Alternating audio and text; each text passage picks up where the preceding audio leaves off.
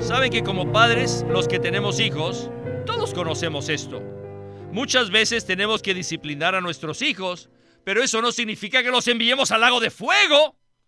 Esa no es nuestra intención al disciplinar a nuestros hijos. Cuando disciplinamos a nuestros hijos, siempre lo hacemos con una buena intención, ¿no es verdad? Así que debemos estar claros con respecto a la disciplina de Dios. La disciplina de Dios no será solamente en esta era, sino también en la era venidera. Estas serán las dos eras en las que el Padre nos disciplinará. Bienvenidos al estudio Vida de la Biblia con Witness Lee. Esperamos que este estudio vida los introduzca en un disfrute más profundo de las escrituras y de nuestro querido y precioso Señor Jesús. Visítenos en nuestra página de internet radiolsm.com y allí podrán escuchar gratuitamente todos los programas radiales del Estudio Vida. En este Estudio Vida del libro de Hebreos, continuaremos hoy en el capítulo 10. Los versículos 27 al 31 nos revelan la posibilidad que tenemos los creyentes de sufrir algún castigo dispensacional. ¿Será posible que un cristiano pierda su salvación? Y si eso no es posible, entonces, ¿a qué se refieren las sobrias advertencias que se hacen a los creyentes en la epístola a los Hebreos y en otros libros del Nuevo Testamento? Pues bien, hoy hablaremos acerca de estos asuntos cruciales en este mensaje que tiene por título No es la perdición eterna, sino un castigo dispensacional. Y para ayudarnos a explorar este tema tan sobrio, está con nosotros hoy Eric Romero. Eric, muchísimas gracias por acompañarnos una vez más. Muchas gracias por invitarme. Siempre es un privilegio participar en el programa. Eric, en este mensaje vamos a cotejar algunos conceptos que muchos creyentes tienen, pero que no se ciñen a la revelación completa de la Biblia. Creo que este mensaje será un verdadero reto para aquellos que tienen conceptos viejos y tradicionales acerca de la salvación y la perdición. Entonces, ¿podría usted explicarnos cuáles son esos conceptos tradicionales que vamos a considerar en este mensaje? Trataré de responder su pregunta de la mejor manera, pero primero quiero mencionar dos asuntos preliminares. En primer lugar, la fuente de toda nuestra enseñanza es la Biblia, y no las opiniones humanas ni los intentos personales por tratar de ser novedosos o diferentes. El segundo punto de mi comunión preliminar se relaciona con el significado de la palabra reto, que usted mencionó. Aquí no estamos tratando de contender de manera carnal, ni tampoco queremos argumentar con las personas acerca de doctrinas. Simplemente queremos aclarar aquellos conceptos que se han propagado extensamente en el cristianismo, pero que solo son parcialmente correctos. Dichos conceptos necesitan ser confrontados, no principalmente por nosotros, sino por la propia revelación divina presentada en la Biblia. Después de esta aclaración, ahora quisiera mencionar dos de los conceptos principales que necesitan ser examinados de nuevo a la luz de las Escrituras. Muchos creen que nuestra salvación es eternamente segura, y nosotros estamos completamente de acuerdo con eso, y de hecho, lo demostraremos en este mensaje. Sin embargo, algunos que ya tienen esta visión han caído en el error de pensar que una persona que ha sido salva no tendrá problemas con Dios en el futuro, cuando muera y se presente delante del tribunal de Cristo. Este concepto es verdaderamente cuestionable. El otro concepto que es cuestionado por el libro de Hebreos es la falsa noción de que un creyente puede perder su salvación. Según este concepto, usted puede ser un buen creyente hoy, pero si peca mañana, entonces usted pierde su salvación y por ende necesita arrepentirse para ser salvo de nuevo. Este concepto no se conforma a la salvación completa revelada en el libro de Hebreos. Aquellos que argumentan que un creyente puede perder su salvación usan pasajes del libro de Hebreos para justificar su opinión. Sin embargo, los pasajes que usan han sido totalmente mal interpretados. En realidad, esos pasajes que aparentemente hablan acerca de perder la salvación, de hecho se refieren a aquello que llamamos el castigo dispensacional. Debemos tomar muy en serio las advertencias del libro de Hebreos y debemos aplicarlas al tema del castigo dispensacional en lugar de aplicarlas a la salvación o a la perdición eterna. Aplicarlas apropiadamente de esta manera implica que en el tribunal de Cristo recibiremos o una recompensa o un castigo. Esperamos que este punto de vista nos permita evaluar este mensaje tan crucial. Aprecio mucho su respuesta y también su aclaración acerca de que no pretendemos entrar en argumentos o en discusiones doctrinales. Lo que deseamos es que todos nosotros podamos ir a la palabra de Dios de manera honesta y abierta, para que recibamos la luz de Dios y el hablar de Dios. Bien, creo que con esto estamos listos para iniciar el primer segmento de este estudio vida. Escuchemos a Winnesley. La meta de este mensaje es darles un fundamento básico. Y se titula No la perdición eterna, sino un castigo dispensacional. El término castigo dispensacional no se encuentra en los libros cristianos, porque este es un término nuevo en el recobro del Señor Necesitamos esta frase debido a que el cristianismo ha confundido el asunto del castigo dispensacional con la perdición eterna.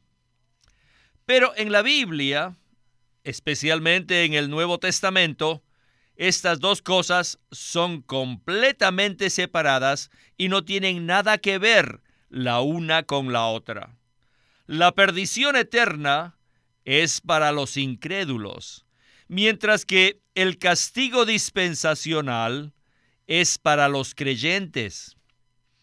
La perdición eterna es para aquellos que no han sido salvos, pero el castigo dispensacional es para los que sí han sido salvos. Debido a que el cristianismo ha mezclado estas dos cosas, se han causado muchos problemas. Estoy seguro de que muchos de ustedes ya conocen que en la teología actual hay dos escuelas respecto a la salvación. Una de estas escuelas dice que la salvación es eterna y que una vez que hemos sido salvos, somos salvos por la eternidad. Somos salvos eternamente, sin importar lo que hagamos después de haber sido salvos.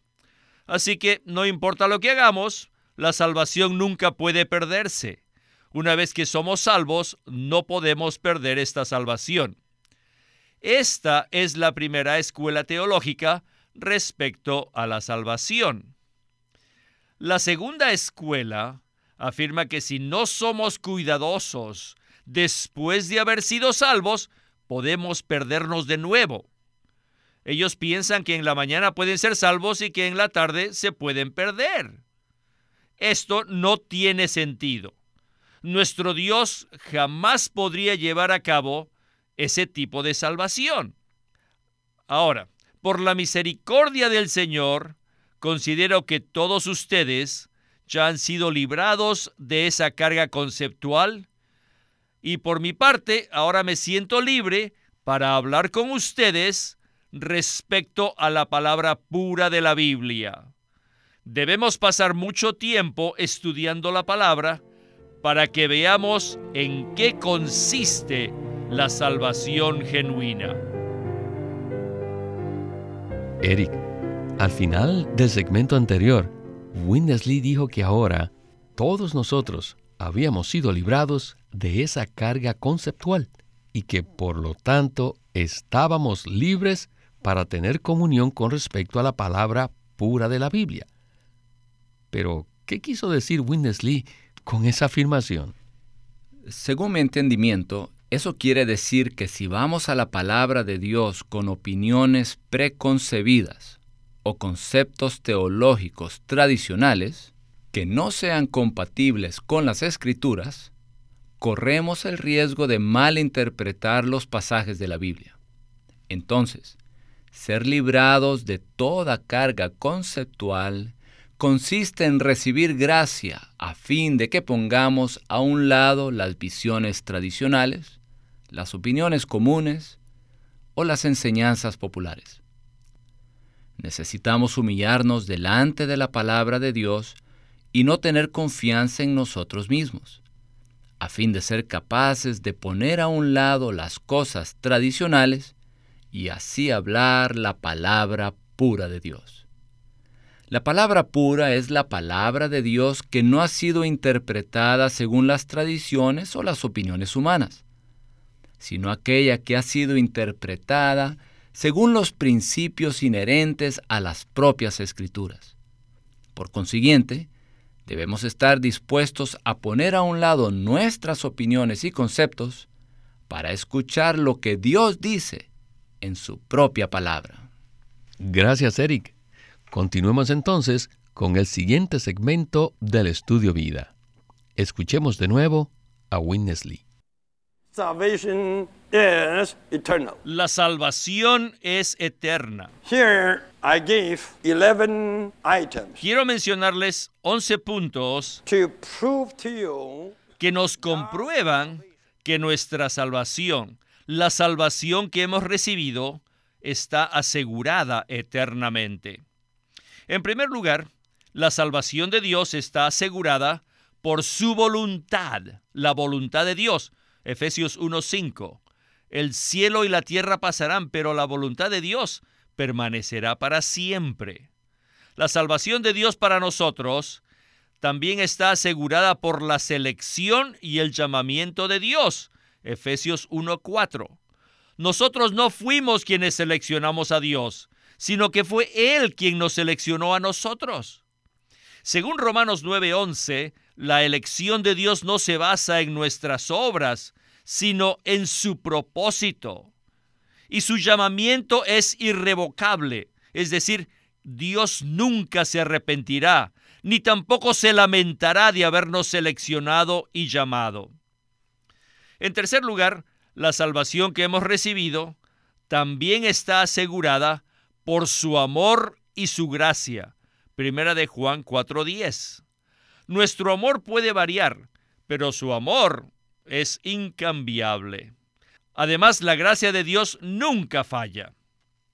La salvación de Dios también está asegurada por la justicia de Dios. Romanos 1:16 y 17. Es el Dios justo quien nos ha justificado. La salvación también está asegurada por el pacto de Dios, Hebreos 8:8 al 13. Como hemos visto, el pacto de Dios ha sido garantizado por Él y nunca lo quebrantará. Además, la seguridad de la salvación está asegurada eternamente por el poder de Dios, según Juan 10:29. El Señor dijo que su Padre es mayor que todos y que nadie puede arrebatarnos de su mano. También nuestra salvación está asegurada por la vida de Dios. Juan 10, 28. El Señor nos ha dado la vida eterna y nunca pereceremos. ¿Creen ustedes que la vida eterna puede ser quitada una vez que ha sido dada? No. Nuestra salvación está asegurada por Dios mismo. Dios nos ha escogido. Dios nos ha predestinado, Él nos ha llamado, Él nos ha justificado, Dios nos ha limpiado, Dios nos ha salvado. Después que Dios ha hecho tantas cosas para que podamos ser salvos, ¿cómo podría Él cambiar este asunto? ¿Será que nuestra condición o nuestra situación pueden afectar la naturaleza de Dios o sus acciones? No, esto sería imposible. Por tanto, nuestra salvación está asegurada por Dios mismo. también está asegurada por la redención de Cristo, según Hebreos 9:12. Como hemos visto, la redención efectuada por Cristo es eterna. Por eso es capaz de salvarnos a lo máximo.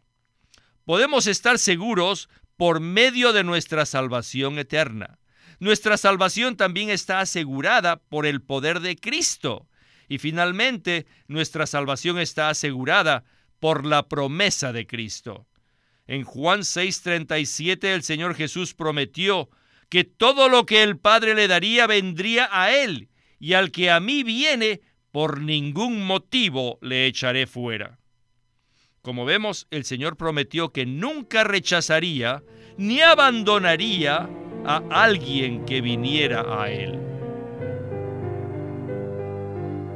En este segmento acabamos de escuchar una presentación muy poderosa acerca de la seguridad de nuestra salvación, en particular en el aspecto eterno. Con esta presentación me sentí como si estuviera sentado en una corte celestial con los jurados escuchando la intervención de un abogado muy experimentado que estaba defendiendo un caso. Eric, ¿no sintió usted lo mismo? Yo también tengo ese sentir. Pero mi respuesta a esta presentación no está en la esfera de los sentimientos, sino en la esfera de reconocer que esta es sencillamente la verdad, que esto es lo que la Biblia nos enseña. Y por tanto, el caso presentado por Witness Lee es absolutamente incontrovertible. No existe manera alguna por la cual podamos perder nuestra salvación. Cada punto está analizado desde diferentes ángulos y al poner todos los puntos juntos, obtenemos un argumento irrefutable conforme a la palabra de Dios. Cuando nacemos de Dios con la vida divina, somos hechos hijos de Dios que hemos nacido de Él, con su vida y con su naturaleza divina. Es probable que seamos hijos traviesos, desobedientes y aún rebeldes, que necesitamos ser disciplinados por Dios. Pero jamás dejaremos de ser hijos de Dios. Regresemos entonces, por última vez, con Witness Lee para escuchar una palabra de conclusión al mensaje de hoy.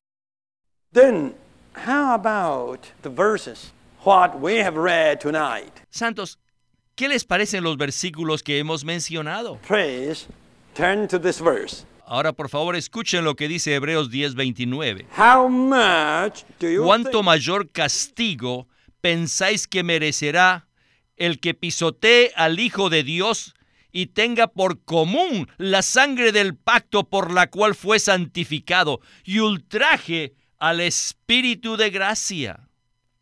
Ahora díganme, ¿cuánto mayor castigo? No dice perdición, no habla de una mayor perdición, dice castigo. ¿Quiénes serán los que merecen un mayor castigo? aquellos que pisoteen al Hijo de Dios y tengan por común la sangre del pacto por la cual fueron santificados. Ven esto, tienen que ver que ellos fueron santificados. Si observamos con atención, veremos que el mayor castigo será aplicado a los que ya han sido santificados con la sangre del pacto. Por la sangre de Cristo ya eran salvos. Así que a esto nos referimos cuando hablamos de el castigo dispensacional. Y el castigo es porque pisotean al Hijo de Dios y porque tienen por común la sangre del pacto con la cual fueron santificados. Y esto es un ultraje al Espíritu de gracia. Este es el castigo dispensacional. Y esta es la disciplina de Dios. El castigo de Dios es lo mismo que su disciplina. Saben que como padres, los que tenemos hijos, todos conocemos esto.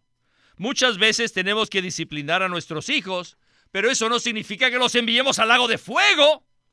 Esa no es nuestra intención al disciplinar a nuestros hijos. Cuando disciplinamos a nuestros hijos, siempre lo hacemos con una buena intención, ¿no es verdad? Así que debemos estar claros con respecto a la disciplina de Dios. la disciplina de Dios no será solamente en esta era, sino también en la era venidera. Estas serán las dos eras en las que el Padre nos disciplinará. O sea que tanto la era presente como la era venidera serán usados por Dios el Padre para disciplinar a sus hijos. En la era venidera todavía no estarán los cielos nuevos y la tierra nueva. Por tanto, la era venidera del reino todavía será un tiempo donde Dios disciplinará a sus hijos.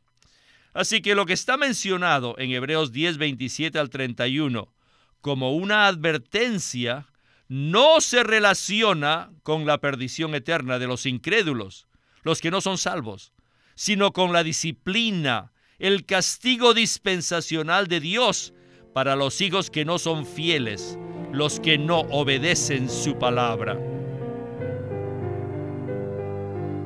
Eric, quiero referirme específicamente a algo que escuché y que nunca antes había notado. En el versículo de Hebreos 10:29, la persona que se hace merecedora de un mayor castigo es una que ya ha sido santificada por la sangre del pacto. Esta es una palabra muy fuerte, ¿verdad? Por supuesto que lo es. Esto es lo que la Biblia llama una palabra de justicia, es decir, una palabra que no es azucarada o diluida. Esta es una enseñanza saludable, directa, franca, honesta y fiel. Necesitamos ver a Dios tal como es presentado en el libro de Hebreos, en especial en cuanto a su administración justa.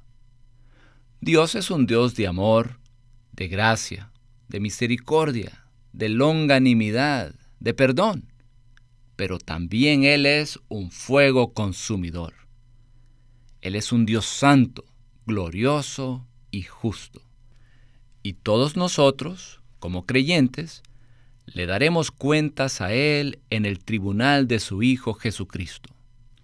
Estas advertencias que nos presenta el libro de Hebreos son para los creyentes genuinos y no para los falsos creyentes. Cuando leemos en el contexto del versículo que alguien ha sido santificado por la sangre del pacto, eso nos indica que tal advertencia está dirigida a verdaderos creyentes que se reúnen en la iglesia de Dios. Dicha advertencia no está relacionada con la pérdida de la salvación, sino con el castigo dispensacional para aquellos que abandonen el camino de la economía de Dios y tomen otro camino diferente. Históricamente, el riesgo con los creyentes hebreos era que dejaran de reunirse con la iglesia y que regresaran al judaísmo para ofrecer sacrificios animales, perpetuando el sacerdocio y los rituales que ya habían sido abolidos por Dios en Cristo por su economía neotestamentaria. Si alguien peca de esta manera en contra de Dios, necesita ser advertido de que está en peligro de recibir un castigo mayor al que recibían aquellos que violaban la ley mosaica del Antiguo Testamento. Esto no se refiere a sufrir un castigo mayor que aquellos que nunca han creído en el Señor. No, no.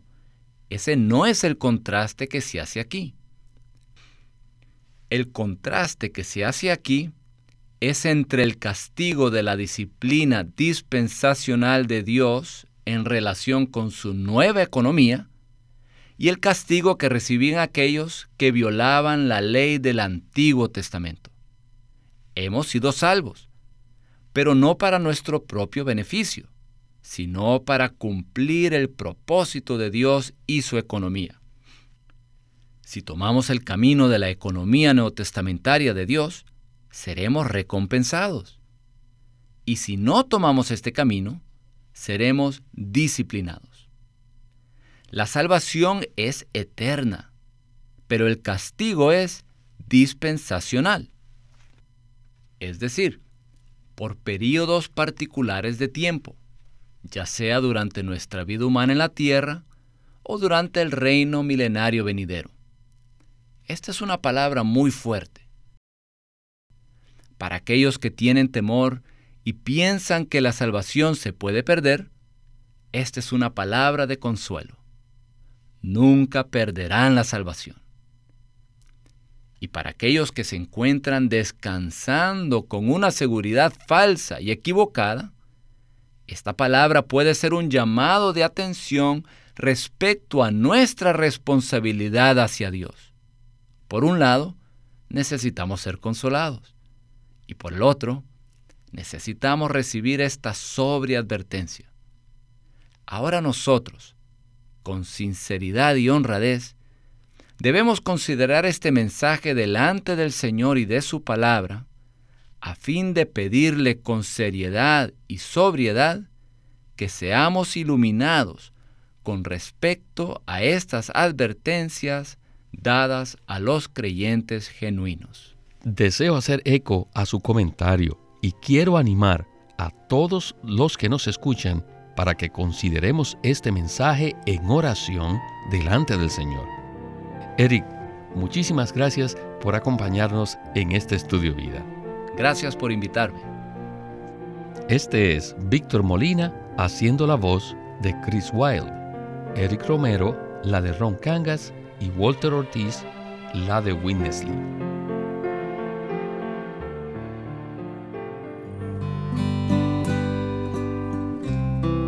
Queremos presentarles un libro de Watchman Nee titulado Preguntas sobre el Evangelio.